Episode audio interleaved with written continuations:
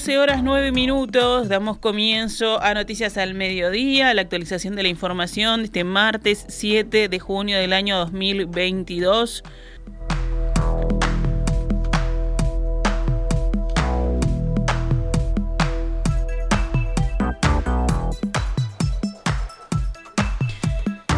El ministro del Interior, Luis Alberto Heber, comparece a esta hora ante el Senado en régimen de comisión general y esto comenzó a las 9 y 30 de la mañana.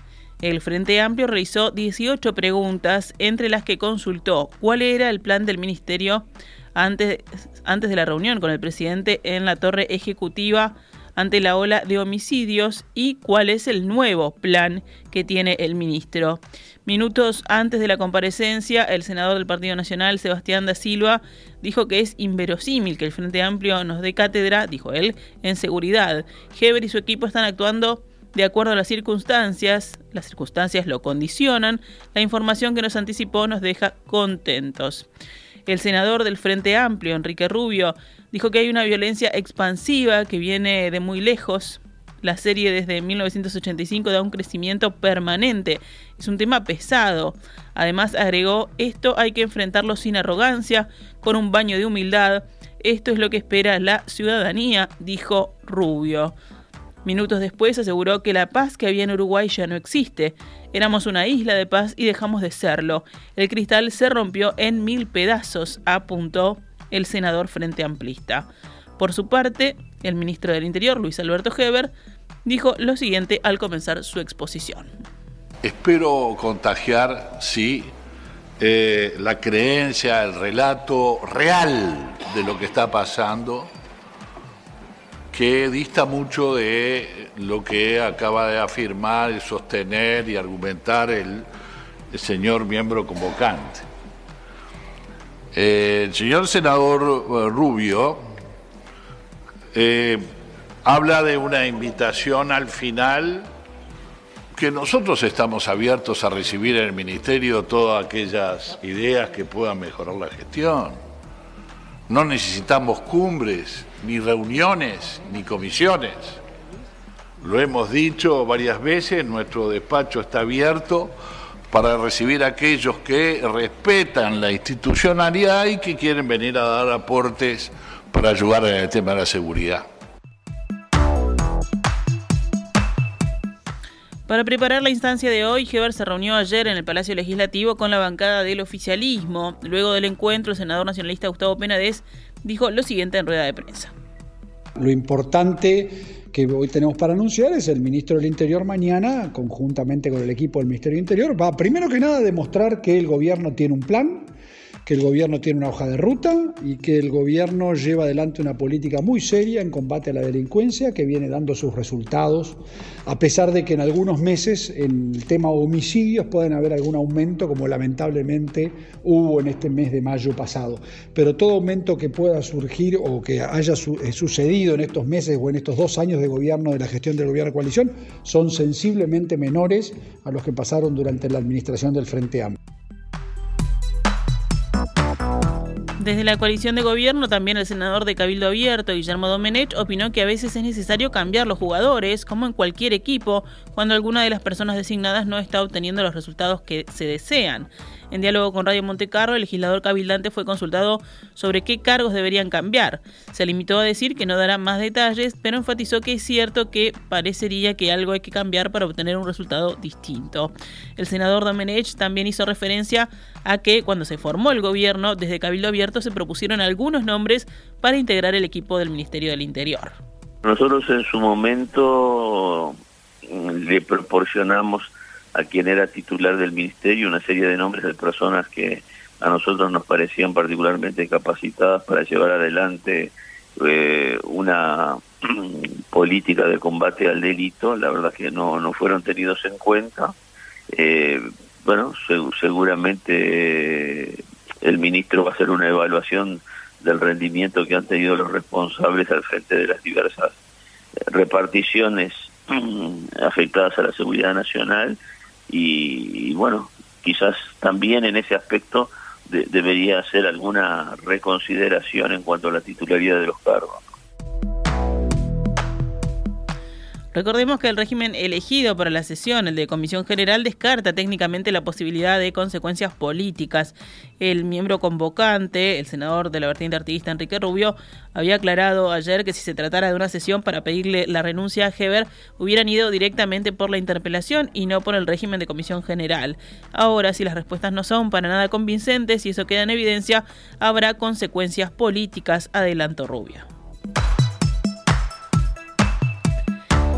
El canciller Francisco Bustillo encabezará la delegación del gobierno uruguayo en la Cumbre de las Américas ante la baja del presidente Luis Lacalle Pou por motivos de salud. El presidente anunció ayer en Twitter que dio positivo un test de COVID-19 que se hizo debido al viaje que iba a realizar hoy a la Cumbre de las Américas en Estados Unidos. A raíz de esta situación, debo cancelar todas las actividades durante los próximos días, añadió el presidente. La calle Pou iba a asistir del 8 al 10 de junio a la Cumbre de las Américas que comenzó ayer en la ciudad de Los Ángeles.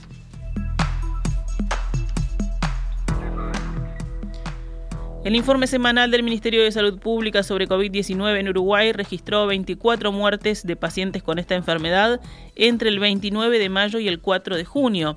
La semana previa habían ocurrido 11 fallecimientos con coronavirus. Los contagios nuevos fueron 9.148, o sea, unos 200 menos que en el reporte anterior. Fueron realizados 34.072 tests, unos 5.700 menos que la semana previa, y la tasa de positividad subió a 26,9%, la anterior había sido 20,5%.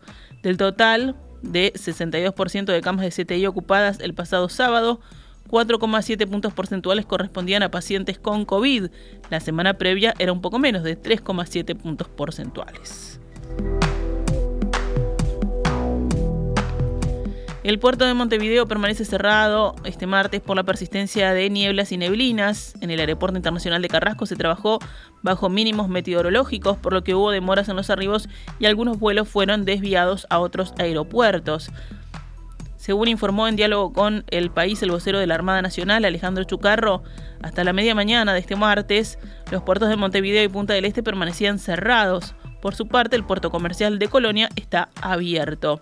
Desde el Aeropuerto Internacional de Carrasco se informó que están operando bajo mínimos meteorológicos. Esto implica que los vuelos previstos para arribar han sido desviados a otros aeropuertos a la espera de una mejoría en la meteorología, detallaron. En las últimas horas, Río Gas envió al Ministerio de Trabajo y Seguridad Social la cuarta propuesta preparada por la empresa. La misma, entre otros aspectos, contempla especialmente mantener todos los cambios operativos ya realizados para asegurar el abastecimiento de supergas a la población y de gas a granel para las empresas, priorizando como siempre a los clientes esenciales. Además, Río Gas ofreció aminorar puntualmente algunas de las sanciones, aunque son absolutamente legítimas para contribuir a mejorar el relacionamiento con el sindicato, afirma la empresa. Cabe recordar que el sindicato estaba exigiendo a la empresa que dejara sin efecto la suspensión a nueve trabajadores que fueron sancionados mientras se encontraban adhiriendo a medidas gremiales. Estas, a su vez, habían sido en respuesta al despido de un trabajador de una empresa tercerizada por mala conducta. La Asamblea de la Asociación Sindical de Cooperativistas y Obreros del Transporte, ASCOT, que incluye a las cooperativas de ómnibus UCOT y COECT, aceptó el convenio salarial que evaluó ayer y dio por finalizado el paro que regía desde la mañana. El secretario general de ASCOT, Julio Spinetti, dijo, hablando con Telemundo, que es un convenio hasta el 1 de junio de 2024 en el que los trabajadores tendrán una recuperación o un aumento salarial de casi el 20% Un turista uruguayo falleció el lunes de noche durante una luz de barro y agua que afectó un hotel de Bariloche en Argentina. Su esposa fue rescatada y está internada en un centro de salud de la ciudad. Además, dos familiares del fallecido, también uruguayos, están desaparecidos. Según informaron medios argentinos, el incidente se registró cerca de las 18.20 cuando se desprendió una gran cantidad de barro causado por las intensas lluvias en la región y la avalancha ingresó con inmensa fuerza dentro del complejo donde estaban alojados. También, debido al fuerte desplazamiento del barro, se produjo la caída de unos árboles del mismo complejo sobre una cabaña que quedó con serios daños estructurales. Las autoridades se encuentran buscando a otros dos turistas, también uruguayos, que están desaparecidos desde la tragedia. Los familiares de la víctima indicaron los medios de la vecina orilla fueron informados a través de la Cancillería.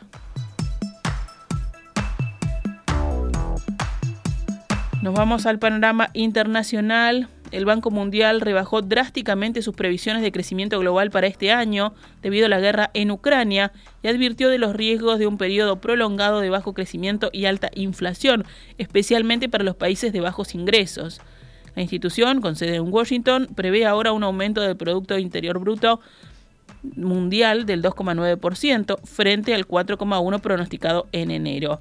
Se espera que la economía mundial experimente su mayor desaceleración luego de una recuperación inicial de la recesión global en más de 80 años. Eso fue lo que dijo el banco en su informe sobre las perspectivas económicas mundiales. El resultado es un riesgo creciente de esta inflación. Agregó además en alusión a la combinación de alta inflación y estancamiento económico. Esta desaceleración se produce después de un repunte sostenido en 2021 de un 5,7% tras la profunda recesión provocada por la pandemia de COVID-19. Además de los daños causados por la pandemia, la invasión rusa de Ucrania ha acentuado la ralentización de la economía mundial. Eso es lo que resume el banco en una nota de prensa. En Rusia, los diputados adoptaron hoy una ley que autoriza a ese país a dejar de aplicar las decisiones del Tribunal Europeo de Derechos Humanos después de su exclusión del Consejo de Europa en marzo. El Tribunal Europeo de Derechos Humanos se ha convertido en una herramienta contra nuestro país en manos de los políticos occidentales, afirmó el presidente de la Duma, Vyacheslav Volodin, en un comunicado publicado tras la votación.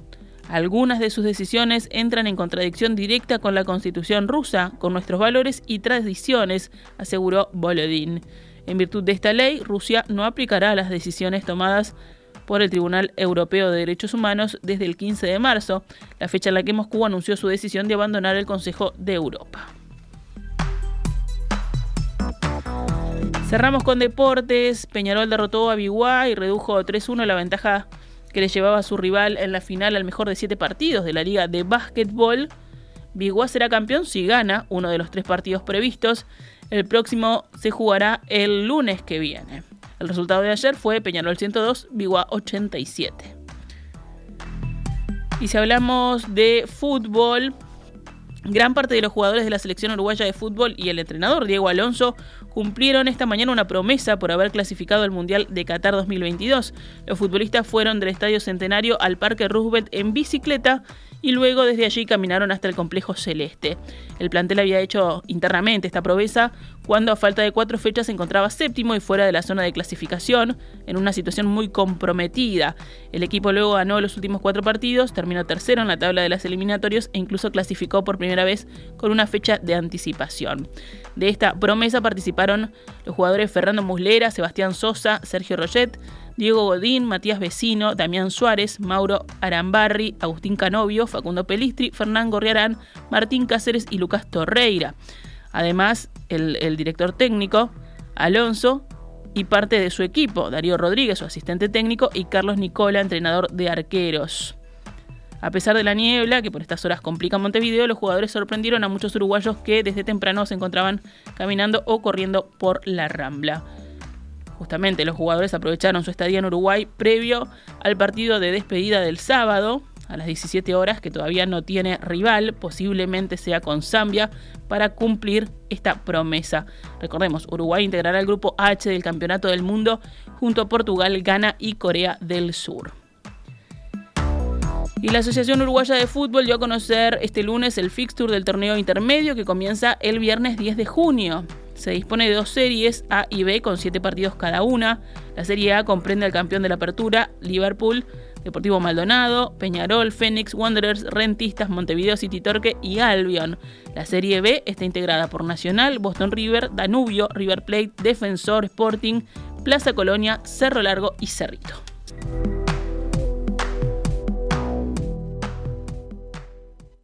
Esta es Radio Mundo, 1170 AM. ¡Viva la radio!